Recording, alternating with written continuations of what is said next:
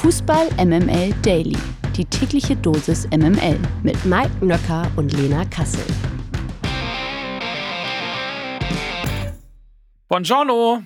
Es ist Montag, der 12.02. Das hier ist Fußball MML Daily. Ich nehme mal an, der ein oder andere wird diese Folge jetzt etwas später hören, weil er sich die Nacht um die Ohren gehauen hat und vielleicht das ein oder andere Bundesligaspiel als Vorbereitung gar nicht mitbekommen hat. Zum Beispiel auch nicht den fantastischen Auftritt von Lena Kassel, gerade noch bei der Zone, jetzt schon hier heute Morgen im Daily. Guten Morgen, du omnipräsente Lena. Guten Morgen, Mike Nöcker. War das omnipräsent schon so ein kleiner Hint, so, ich kann deine Fresse langsam nicht mehr sehen? War das sowas? War das so? Ja, nö, nee? nö, nö, nö, nö. Das, das Nein, okay. das wird mir nie passieren. Das kann ich dir jetzt schon mal sagen. Schön. Ja, war ja auch wieder ein, ich war ja in Stuttgart, es war ja auch da wieder, auch abseits des Platzes, ein ereignisreiches Fußballspiel. Auch dort äh, gab es wieder äh, Fanproteste, so wie bei einigen Partien an diesem Wochenende. Es gab zahlreiche Unterbrechungen, zahlreiche Verzögerungen. Die Frage, die man sich an diesem Montag natürlich auch stellt, Abgesehen davon, wer den Super Bowl und so weiter und so fort gewonnen hat. Sie sind ja ein Fußball-Podcast und kein Football-Podcast, deshalb lassen wir das heute mal ausgeklammert. Also alle Fußballfans stellen sich natürlich dann schon auch an diesem Montag die Frage, wann wird denn mal ein Spiel abgebrochen? Wenn es so weitergeht, sind wir ja gar nicht mehr so weit davon entfernt, oder? Das ist richtig. Übrigens ist ja die meistgebrauchte Reporter- und Expertenfloskel an diesem Wochenende gewesen. Protest ist ja richtig und wichtig, aber das geht zu weit es ist für mich total schwer, weil ich auch sehr viele Nachrichten bekommen habe, dann gestern, ja, Lena, wie kannst du denn da nicht intervenieren, wenn dann solche Sachen ausgeführt werden zu den Protesten und so weiter und so fort. Und für mich ist es natürlich ein schmaler Grad, weil es gibt Dinge, wo ich meine Meinung so äußern kann, weil ich auch die Position in der Form dann bekleide. Das ist zum Beispiel hier, weil hier bin ich zum Beispiel als Expertin, als Podcasterin zugange. Dann gibt es aber durchaus ja auch Formate, in denen ich stattfinde, wo ich eine andere Rolle bekleide, nämlich Moderatorin bin. Und da ist es dann eben nicht der Rahmen, dann meine Meinung in der Form und in dem Rahmen und in, ja, einfach in dem Setup dann auch zu sagen. Und ich kann nur so viel sagen. Ich bin, weiß Gott, nicht dafür, dass sich im Fußball nichts verändern soll. Ganz im Gegenteil. Aber ich bin bei einer Maxime Traditionalistin der Fußball gehört den Fans. Wir würden gar nicht über einen etwaigen Investoreneinstieg sprechen, wenn wir die Fans nicht in den Stadien hätten. Ich bin der Meinung, jedweder Verband, jedweder Verein ist in der Bringschuld gegenüber den Fans. Das ist eine eventuell fußballromantische Sicht, die ich vertrete. Ich weiß, dass es äh, viele Leute gibt, die eine andere Sicht auf diese Dinge haben. Für mich gibt es im Fußball eben auch noch eine andere Währung als das Geld. Und das ist Verbundenheit, das ist Emotion, das ist Herz. Und Herz und Investment, das passt für mich nicht zusammen, aber das ist meine Meinung und ich weiß, dass es da sehr viele andere gibt. Ich kann sie nur nicht immer und an jeder Stelle so sagen, wie ich sie sagen möchte. Und deshalb sage ich sie jetzt hier. So, das hast du getan. Da können wir auch irgendwann nochmal drüber diskutieren. Aber heute machen wir das nicht, denn sonst sind wir hier noch äh, morgen sicherlich irgendwie damit beschäftigt. Und wir haben ja wahnsinnig viel zu besprechen, oder? So ist es. 100% Lena. Guten Morgen, Mike und Happy Monday. Präsentiert von Lena Kassel. Zum Beispiel das 3 zu 0 von Borussia Dortmund gegen den SC Freiburg. Der BVB gewinnt also auch gegen die Freiburger und bleibt damit im Kalenderjahr 24 blitzsauber, nicht ganz, aber ungeschlagen zumindest. Drei Siege, ein Unentschieden. Damit ähm, verteidigt übrigens der BVB auch stark, denn gegen Freiburg bleibt die Null und erst ein Gegentor in 2024 und das war das Eigentor von Schlotterbeck gegen Bochum. Füllkrug und Malen als neues Traumduo, große Frage, Malen per Doppelpack, beide Tore von Füllkrug vorbereitet und zum 3 zu 0 trifft Füllkrug dann selbst, also das neue Duxch Füllkrug heißt jetzt möglicherweise Malen Füllkrug und Freiburg hingegen erneut enttäuschend dritte Ligapleite in Folge. Das gab es zuletzt im November 2021. Lena, dass der BVB so stark aus der Winterpause kommt, haben wir auch in der vergangenen Saison erlebt. Um die Meisterschaft werden sie wohl nicht mehr mitspielen, aber äh, gute Chancen auf Platz drei haben sie, oder? Ja, schon. Also sie kommen so langsam wieder rein und sie haben, wie du ja schon angesprochen hast, auch jetzt wie in der vergangenen Saison wieder Spieler in der ersten Elf, die gerade in Richtung Form hoch tendieren, also die den Unterschied ausmachen können, auch weil sie sich gut ergänzen. Das waren in der vergangenen Rückserie Alea, Adeyemi und Malen. Jetzt sind es Füllkrug und Malen, die sich sehr gut offensiv ergänzen, weil der eine tief kommt, mit dem Rücken zum Tor steht, in dem Fall Füllkrug, der andere eher den Ball in die Tiefe will und durchstartet. Das ist Daniel Malen, das funktioniert offensiv und das war beim BVB in der Hinserie ja oftmals sehr, sehr schwere Kost, gerade das Spiel im letzten Drittel. Das sieht mittlerweile wieder ein bisschen besser aus. Es lebt aber nach wie vor und wie auch schon in der vergangenen Rückserie von individuellen Momenten. Also im Kollektiv und vom klaren Spielansatz sieht das noch ein bisschen anders aus. Da finde ich es vom Gesamteindruck auch in der Rückrunde nach wie vor nicht gefestigt, nicht nachhaltig, nicht erkennbar, was Edin Terzic da spielen will, gerade im eigenen Spielaufbau. Das ist mir dann doch äh, oft einfach zu statisch. Da haben sie wenig Lösungen bei gegnerischem Pressingdruck. Das war in Freiburg jetzt eventuell ein Ausreißer nach oben. Da gab es aber eben bei Spielen wie gegen Heidenheim vergangene Woche eben auch Ausreißer nach unten. Also das ist ein zartes Pflänzchen, was beim BVB gerade wieder wächst und wir wären wirklich gut beraten, das jetzt nicht gleich wieder mit Lob zu übergießen. Dann äh, machen wir das auch nicht und gehen gleich ein Spiel weiter.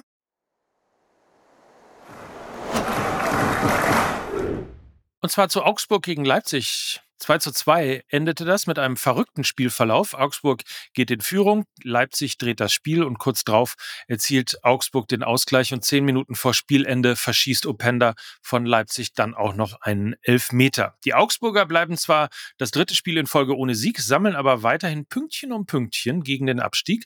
Auf Platz 16 haben sie jetzt sieben Punkte Vorsprung und Leipzig findet nicht so, also das ist quasi das Gegenteil vom BVB. Die finden gar nicht so richtig 2024 in die Spur. Erst ein Sieg aus fünf Spielen im neuen Jahr und am Dienstag geht's dann gegen Real Madrid. Hm. Leipzig wirkt ja momentan erschreckend schwach in der Spielanlage, finde ich immer noch ganz gut, aber spätestens dann im Abschluss hapert es komplett und hinten auch. Also die Trainerdiskussion, wollen wir sie mal wieder aufmachen oder gehört eine solche Phase eben auch einfach mal dazu? Für mich ist die Trainerdiskussion zu verfrüht. Sie kommen ja auch nicht so richtig in den Negativlauf rein, haben eben nur mehr Rückschläge als üblich. Äh, das liegt an dem großen Umbruch im Sommer, na klar, das liegt aber auch an dem Umbruch außerhalb des Platzes, die ganze Posse rund um Max Eberl und so weiter und so fort, glaube ich, ist auch nicht spurlos an, an dem Verein vorübergegangen. Sie haben viel, viel Qualität vor der Saison verloren.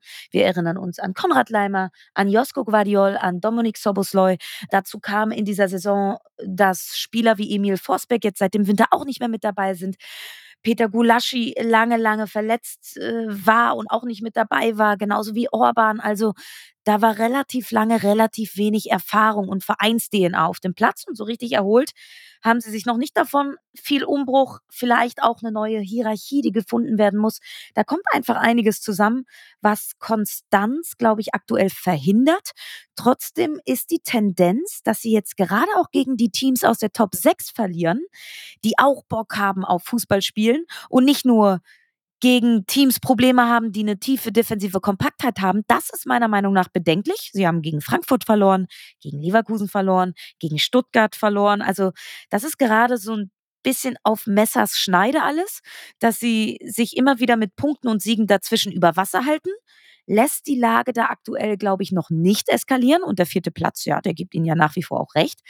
Kann aber, glaube ich, auch schnell kippen. Das Ganze, äh, die Gefahr besteht durchaus will an dieser Stelle noch mal kurz über den FC Augsburg sprechen. Die Augsburger haben, glaube ich, mit Tietz und Demirovic die Alfred Finn Bogason-Lücke schließen können, die er lange offensiv hinterlassen hat. Ernmedin Demirovic steht bei zwölf Treffern in dieser Saison. Wahnsinn, fliegt so ein bisschen unterm Radar.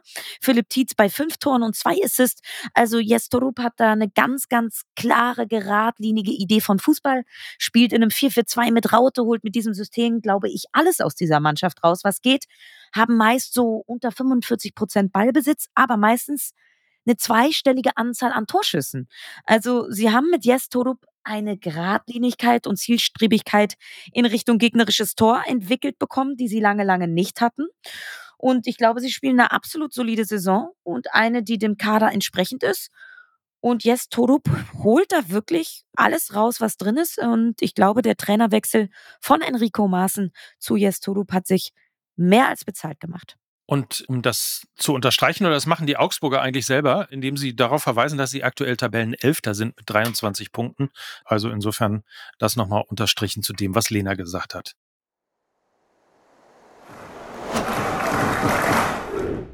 Also man muss sich das jetzt mal folgendes Szenario vorstellen. Stellt euch mal vor, ihr habt Geburtstag, ihr werdet beispielsweise so, sagen wir mal, 125 Jahre alt, was ja demnächst auch schon möglich ist und möglich sein soll. Ihr ladet euch irgendwie 42.380 Menschen ein zum Geburtstag, bekommt eine mega Stadion-Choreo in grün und weiß, habt nur eine Sache falsch gemacht. Ihr habt euch die falschen Gäste eingeladen. Wer kommt denn auch auf die Idee, bei einem solchen Riesenparty den ersten FC Heidenheim einzuladen? Ist doch klar, dass die wirklich alles daran setzen, diese Party zu crashen. Das haben sie geschafft und zwar schon relativ schnell in der 12. und 19. Minute. Da fielen nämlich Tore durch Maloney und Beste und dann gab es den Ausgleich noch von Schmid. Aber trotz 66 Prozent Ballbesitz und 15 zu 11 Abschlüssen kamen die Bremer nicht über ein 1 zu 2 hinaus. Dreimal so viel Glück hat man dann auch bei seiner Geburtstagsparty, trafen sie auch noch Aluminium. Heidenheim springt mit dem Sieg auf Tabellenplatz 8 und ist durch nur noch einen Punkt von der, Achtung, Conference League entfernt.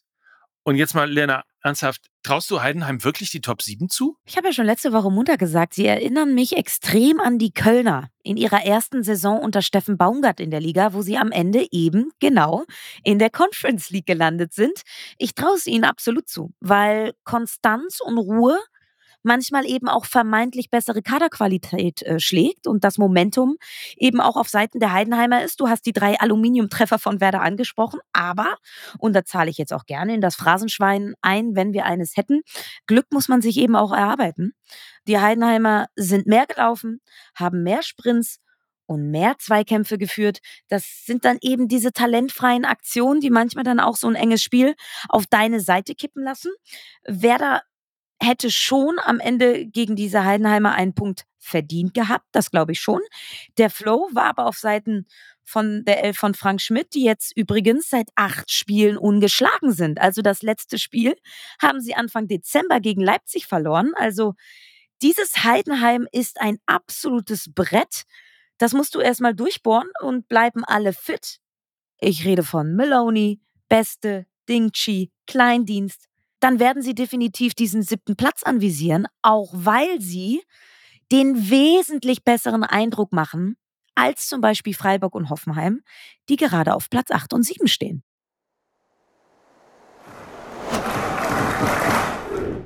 Und dann kommen wir mal zum Spiel der Spiele, das Spiel, über das alle geredet haben vorher, währenddessen und danach natürlich noch weiter. Wir haben noch nichts darüber gesagt, deswegen wird es jetzt mal dringend Zeit, über Leverkusen gegen den FC Bayern zu sprechen. Jeder hat mitbekommen, 3-0 hat Leverkusen gewonnen und jeder hat auch mitbekommen, es war mal wieder so ein ausgerechnet Spiel. Also ausgerechnet trifft Bayern Leihgabe Stanisic und bringt Leverkusen mit dem 1 zu 0 auf die Siegerstraße. Und danach trafen ja noch Grimaldo und Frimpong. Und ausgerechnet muss man sagen, probiert Thomas Tuchel eine neue Version des Bayern-Spiels und spielt mit Dreierkette anstatt Viererkette, während Leverkusen wiederum mit Viererkette anstatt Dreierkette gespielt hat. Und irgendwie verzichtete Tuchel dann überraschend auch noch auf Kimmich und Müller, während Alonso seine Stürmer Schick und Iglesias nur auf die Bank verfrachtete und auch Frimpong erst im zweiten Durchgang brachte.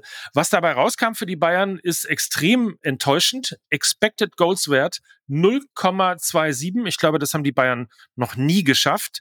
Und ehrlicherweise ist das natürlich auch ein großes Lob an die Defensive von Bayer Leverkusen. So, Blamage ist überall zu äh, sehen. Es liest sich auch nach den Daten wie eine Blamage der Bayern.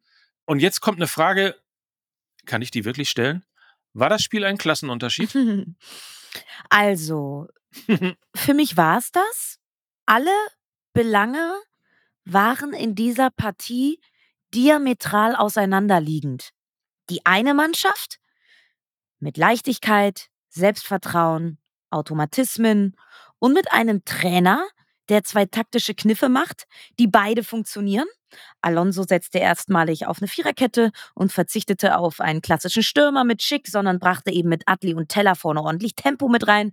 Hat super funktioniert. Die andere Mannschaft wirkt verunsichert, verkrampft, ideenlos, uneingespielt und hat einen Trainer, der zwei taktische Kniffe macht, die beide nicht funktionieren. Tuchel setzt auf eine Dreierkette, um das eigentliche System der Leverkusener zu spiegeln und brachte mit Boe als linken Schienenspieler einen Spieler, der noch nie auf dieser Position gespielt hat. Und genau über diese Seite fällt dann eben auch das 1 zu 0 für Leverkusen. Das sind dann die kleinen, aber feinen Momente innerhalb eines Spiels, die aber für das große Ganze stehen. Dass Leverkusen so spielt, wie sie gespielt haben, überrascht mich ehrlich gesagt überhaupt nicht. Sie spielen ja schon die ganze Saison so konstant, so eingespielt, deshalb haben sie auch bis hierhin kein Spiel verloren. Überrascht mich zero. Von der Ideenlosigkeit der Bayern bin ich in dieser Drastik doch durchaus überrascht worden. Ich glaube, der eigentlich eher defensiv eingestellte Kopf von Thomas Tuchel passt sportlich nicht zum FC Bayern. Das hätte man aber auch ehrlich gesagt wissen können. Denn so wie die Bayern aktuell spielen, hat auch der FC Chelsea gespielt, wo Tuchel Trainer war. Damit haben sie zwar die Champions League gewonnen, aber schön anzusehen war das nicht. Das war Ergebnisfußball. Das war Kopffußball und das war kein Herzfußball. Und zum FC Bayern und mit der Dominanz, wie sie sonst aufgetreten sind, passt aber eben mehr Herz als Kopf, mehr Freiheit als Kontrolle. Das merkt man an allen Ecken und Enden meiner Meinung nach der FC Bayern spielt, glaube ich, aktuell so, wie Thomas Tuchel selber oft wirkt. also angestrengt, immer so ein bisschen leicht verbissen, schwer anstatt leicht, immer auch leicht angestrengt und ohne so wirklich richtig viel Spaß. Und so spielt eben aktuell auch der FC Bayern. Und so werden sie, glaube ich, ihre Ziele nicht erreichen. Fünf Punkte sind jetzt auf Platz eins. Im Pokal sind sie schon raus. Champions League steht jetzt vor der Tür. Bin gespannt, wie sie sich darschlagen in der Verfassung. Ist, glaube ich, allerspätestens im Viertelfinale Schluss, je nach Gegner.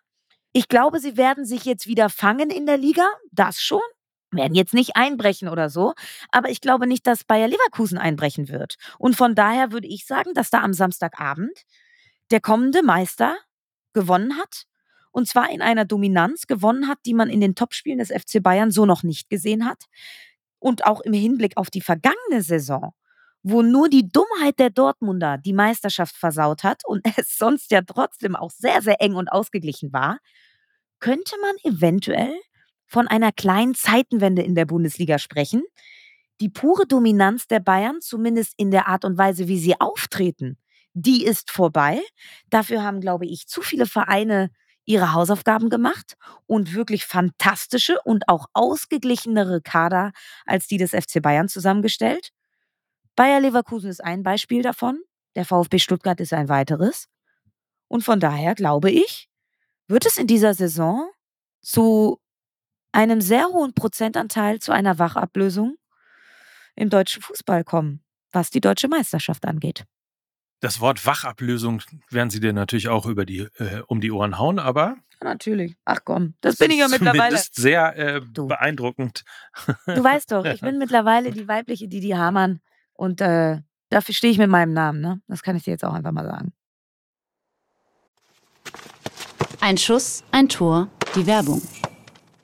Wir begrüßen einen alten Bekannten, nämlich Jobrad. Hello again. sc.jobrad.org. Das ist eure Adresse für Nachhaltigkeit, für Mobilität, für Fahrräder, Lena, für, für einfach individuell, ich sag mal, die Mobilitätswende selber zu machen. Ja, und vielleicht ist dem einen oder anderen Jobrad auch schon mal ins Auge gesprungen, denn Jobrad ist Hauptsponsor des SC Freiburg. Also zwei Freiburger Originale sind da zusammengekommen und sind schon lange Profis in Sachen Nachhaltigkeit. Und du kannst dir bei Jobrad eben dein Traumrad als Dienstrad aussuchen und dabei äh, echtes Geld sparen. Alle Infos findest du bei deinem Arbeitgeber oder eben auf sc.jobrad.org. Und ich sag mal so, du kannst dann eben dieses Jobrad aber nicht nur auf dem Weg zur Arbeit nutzen. Nein, du kannst es natürlich auch in deiner Freizeit nutzen. Du kannst damit irgendwie deine Gesundheit auf Vordermann bringen. Du kannst dich fitter machen, Ausdauertraining. Ins Stadion fahren. Ins Stadion fahren. Und ich sag mal so, Na? wir haben ja schon das ein oder andere Mal hier über Christian Streich gesprochen. Ich habe gesagt, er ist so ein bisschen der glitzernde Panini-Sticker in der Trainerwelt des modernen Fußballs. Und er ist auch Vorreiter in Sachen Nachhaltigkeit, denn er nutzt sein Fahrrad Jobrad ziemlich häufig, nicht nur um irgendwie zum Training zu fahren, sondern tatsächlich nimmt er das auch teilweise mit auf Auswärtsfahrten, um dann irgendwie ja die jeweilige Stadt dann mit dem Rad zu erkunden. Also auch Christian Streich ist in dieser Sache Vorreiter und wir unterstützen natürlich die Mobilitätswende und das Thema Nachhaltigkeit und deshalb freuen wir uns sehr, dass Jobrad unser neuer Partner ist und von daher fühlt euch animiert dazu, da einfach mal vorbeizuschauen auf sc.jobrad.org oder informiert euch einfach bei eurem Arbeitgeber, ob sie vielleicht auch sowas anbieten wie Jobrad und dann könnt ihr euch eben ja bis zu 40 Prozent günstiger als eben ein Fahrrad zu kaufen, einfach ein Fahrrad leasen. Ist doch toll. Fantastisch.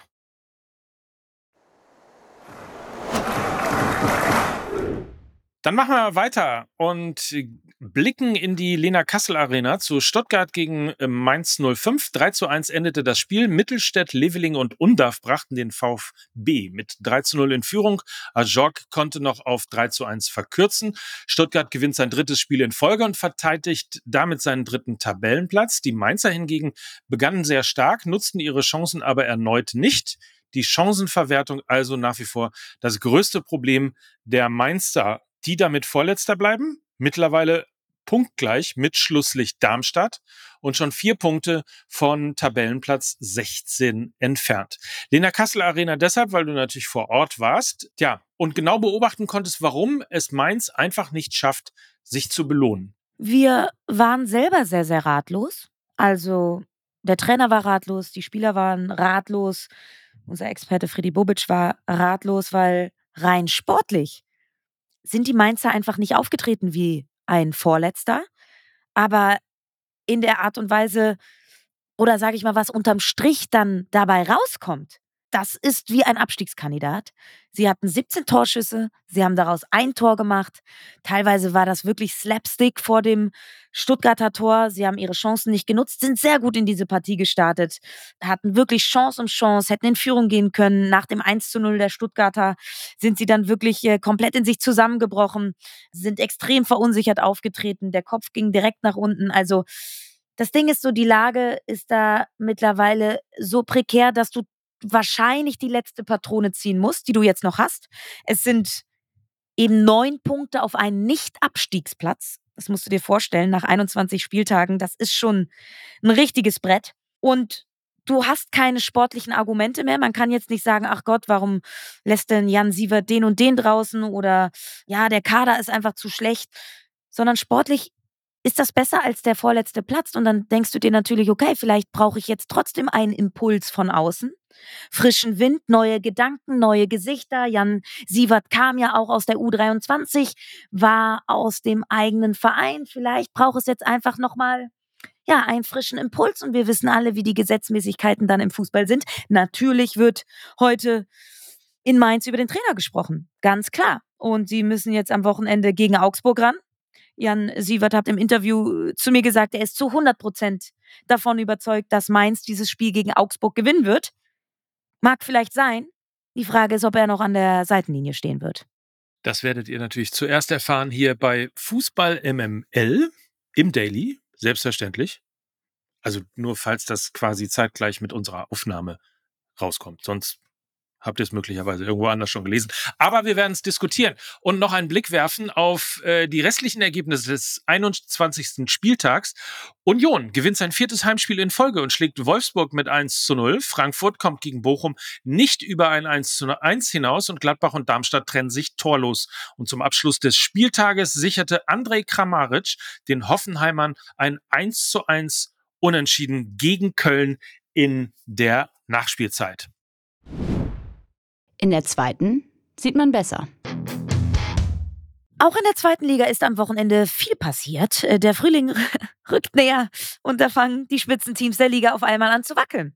Der Tabellenführer St. Pauli hat am Samstag Mittag in Magdeburg verloren und muss damit seine allererste Saisonniederlage hinnehmen.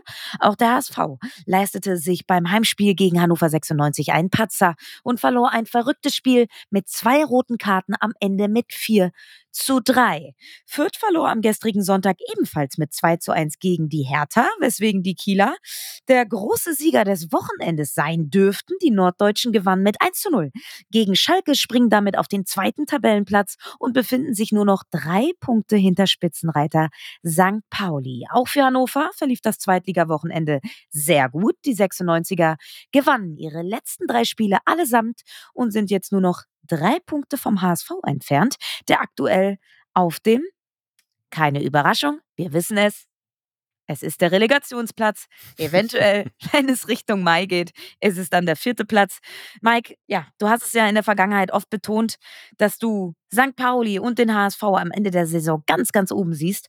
Ähm, bleibst du auch nach diesem Wochenende dieser Meinung? Du hast es ja am Anfang richtig gesagt, ne? Frühling rückt näher und dann fangen die Spitzenteams der Liga auf einmal an zu wackeln. Das war immer so, das ist immer so und das ist auch in diesem Jahr so. Und das ist eine lange Geschichte beim Hamburger Sportverein, der die Rückrunde halt immer gewackelt hat. Und jetzt fängt der FC St. Pauli eben auch an und verliert in Magdeburg sein erstes Spiel. Ich sag mal so, also ich fange jetzt noch nicht an, Panik zu bekommen, aber ich würde mal behaupten, der Hamburger Sportverein muss sich was einfallen lassen. Er hat immer noch nominell den besten Kader der Liga und kann jetzt sogar zu Hause nicht mehr gewinnen. Das ist sicherlich ein sehr, sehr beunruhigendes Zeichen. Und was meinen Tipp angeht, ich hatte ja drei Phasen Tipps sozusagen. Also vor der Saison hatte ich weder den FC St. Pauli noch den Hamburger Sportverein mit dabei, hatte aber Hannover 96 und äh, den SC Paderborn mal mit sozusagen in den Fokus gestellt. Da bin ich sehr froh, dass die so langsam jetzt auch oben kratzen und ähm, mit dem Aufstieg auf jeden Fall noch was zu tun haben.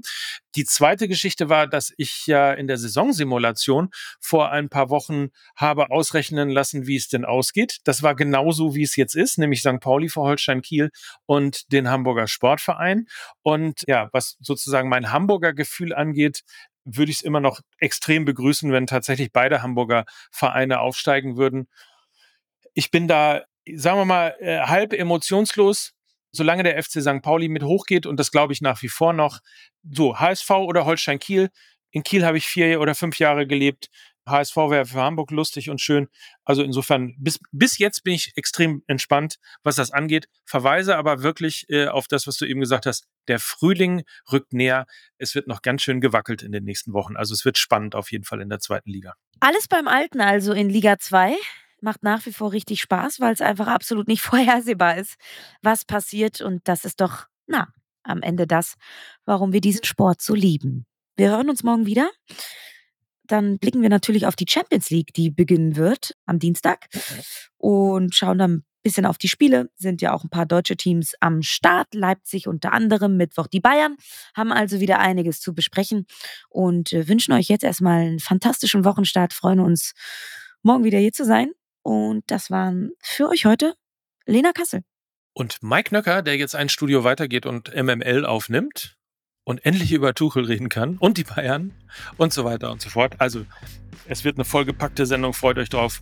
Und wie immer war das hier eine Produktion für Fußball MML. Tschüss. Tschüss.